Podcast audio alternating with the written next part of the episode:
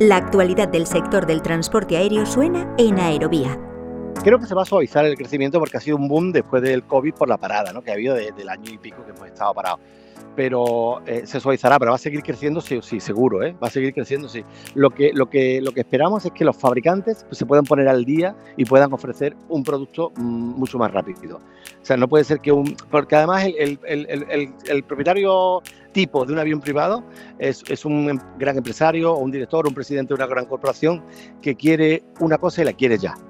Entonces no puede ser, eh, quiero un avión privado, espérate tres años que te lo den eso no puede funcionar así. Entonces, eh, lo que estamos esperando es ese, revulsivo que tiene que haber eh, por parte de los gobiernos y todo eso, sobre todo en, Estados Unidos, que es donde está la mayoría de los fabricantes, para que ayuden a estas compañías a poder salir adelante, que, que han estado parados durante el COVID. un avión privado tiene una producción muy cara elevadísima y ahora pues están produciendo muy lentamente porque supongo que están recuperando como pueden, ¿no?